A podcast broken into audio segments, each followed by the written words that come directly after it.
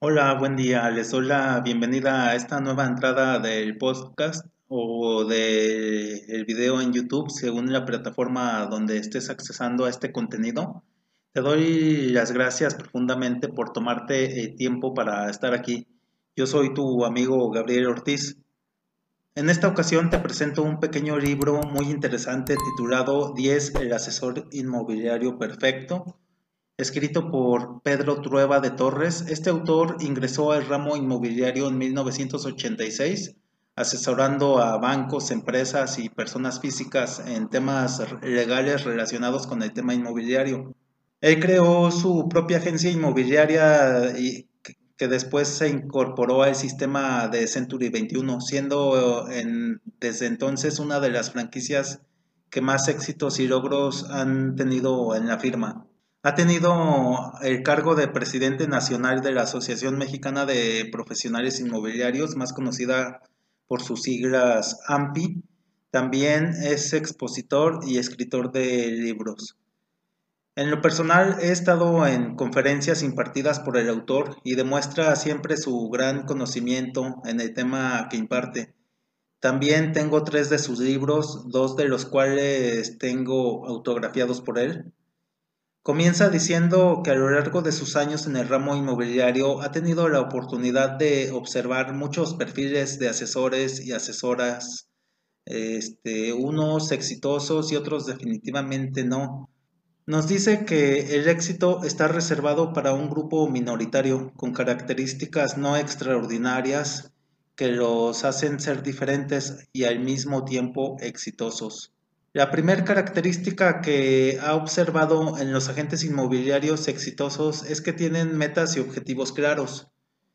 El mejor momento para cambiar tu vida es ahora, es hoy. Los triunfadores son los que después de fijarse metas y objetivos hacen lo necesario para lograrlos. Debes fijar objetivos como parte de tu crecimiento personal. Tienes que saber dónde estás actualmente y a dónde quieres ir. Es hora de mirar hacia el futuro. Nos habla que el mapa del éxito para fijar objetivos se compone de los siguientes elementos. Identidad, valores, fijar metas, plan de acción, motivación, disciplina, flexibilidad y resultados. Nos comenta que todos los, los agentes exitosos siempre han detentado una actitud positiva, una actitud de triunfo. Su actitud positiva es una de sus principales armas para alcanzar el éxito profesional. Nos dice que son personas que están acostumbradas a empujar su vida en sentido ascendente y también muchas veces jalan a otras con su ejemplo. Los triunfadores basan su éxito en su actitud, creen que pueden lograr todo lo que se proponen. Todos los agentes que han tenido éxito admiten que en alguna época de su vida fracasaron una o varias veces y que gracias a su actitud supieron manejar la situación y nunca se dieron por vencidos. El asesor inmobiliario con actitud positiva normalmente encuentra soluciones positivas y efectivas que satisfacen a sus clientes. Normalmente los y las agentes exitosos disfrutan de lo que hacen, tienen una actitud positiva y constantemente están buscando capacitarse para aprender más acerca de su trabajo, pues entienden que sabiendo más que sus competidores tendrán más ventajas y herramientas que los demás. Esto es una ventaja competitiva nos habla que también eh, se tiene que tener sangre de inmobiliario y los elementos para tener sangre de inmobiliario son perseverancia, servicio, automotivación, aptitud y actitud. Estos cinco elementos los tienen todos los grandes agentes inmobiliarios exitosos en mayor o menor grado, a veces algunos de ellos. La perseverancia es el don de insistir y volver a empezar algunas veces.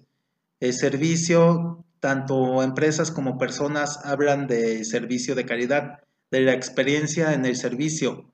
La automotivación, la motivación consiste en estar convencido personalmente de que queremos hacer algo. La aptitud es la capacidad para operar de manera eficaz. La actitud, pues ya hablamos anteriormente de la actitud positiva. También toca el punto de la tecnología. Nos dice que la tendencia es muy clara. El mundo inmobiliario se está tecnologizando a pasos agigantados y si no te has subido al barco, ya eres considerado analfabeta en esta área. Las inmobiliarias de vanguardia exigen a sus asesores que tengan conocimientos suficientes para manejarse en el mundo inmobiliario tecnológico por lo tanto, los espacios para los asesores inmobiliarios analfabetas, eh, tecnológicamente hablando, son cada vez menos. El quehacer inmobiliario actualmente está rodeado de tecnología por todas partes, tanto clientes como profesionales cada día dependen más de la tecnología. Unos para satisfacer sus formas de búsqueda y comunicación y los otros para hacer más eficiente su trabajo. Tiene un capítulo con el punto de exclusivas pero ¿qué es una exclusiva? Para los que no están en esta actividad, una exclusiva es cuando el propietario de una casa, terreno o propiedad comercial firma un contrato de prestación de servicios para que un agente inmobiliario pueda conseguir el cliente comprador o al inquilino para la propiedad. En dicho contrato se estipula que solo el agente puede promover la propiedad y si el dueño la llega a vender por su cuenta, él tendrá que pagar la comisión al agente inmobiliario. En términos generales, es lo que le da seguridad de lo que está haciendo a la gente.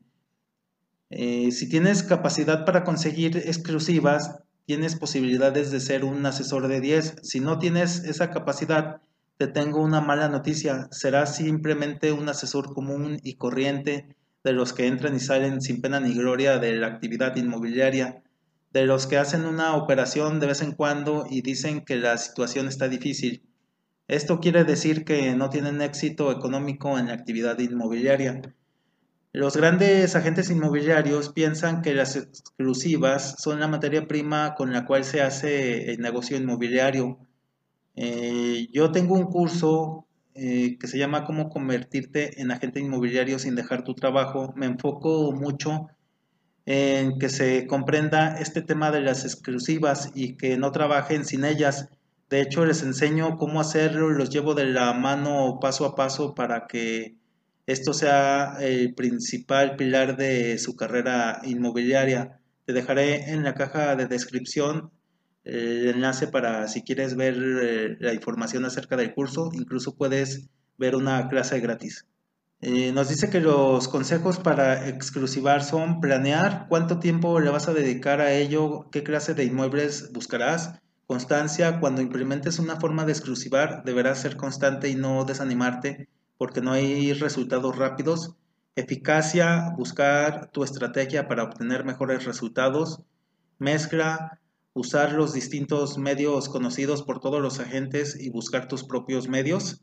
Nos comenta también que el talón de Aquiles de nosotros los agentes inmobiliarios es hacer un buen avalúo para la propiedad que te quieren dar a vender. Con esto no se refiere a que tendrás que convertir en un valuador profesional, pero sí debes tener muy claros los valores de las propiedades en las zonas donde te mueves porque infinidad de veces se encuentra uno con propiedades en venta con precios altísimos totalmente fuera de lugar. Esto debido a que el agente inmobiliario no pudo hacer ver al propietario que la casa no vale lo que está pidiendo. Tienes que demostrar con argumentos sólidos cuando ese sea el caso, porque una propiedad que no se vende no te sirve de nada. Dice que en la venta de todo producto o servicio hay un proceso de, acontecimientos que concluyen con el cierre. Si no hay cierre, no hay venta. Si no hay venta, no hay comisión. Y si no hay comisión, no hay final feliz. En el ámbito inmobiliario, los agentes, tanto el que consigue la exclusiva como el que asesora al comprador, deben desarrollar una relación con sus clientes respectivos, una relación que les permita conocerlos a fondo y saber cuáles son sus necesidades. Obviamente esta relación no tiene como objetivo un matrimonio, pero sí tiene como objetivo conocer bien al cliente para satisfacer bien sus necesidades.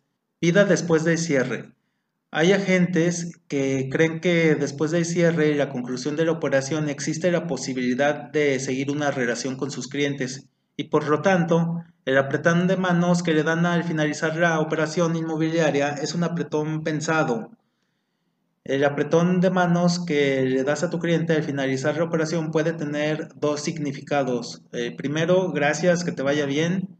Y el segundo, gracias por haberme contratado, espero haberte dado un gran servicio. Estaré pendiente por si tienes alguna duda en relación a la operación que concluimos.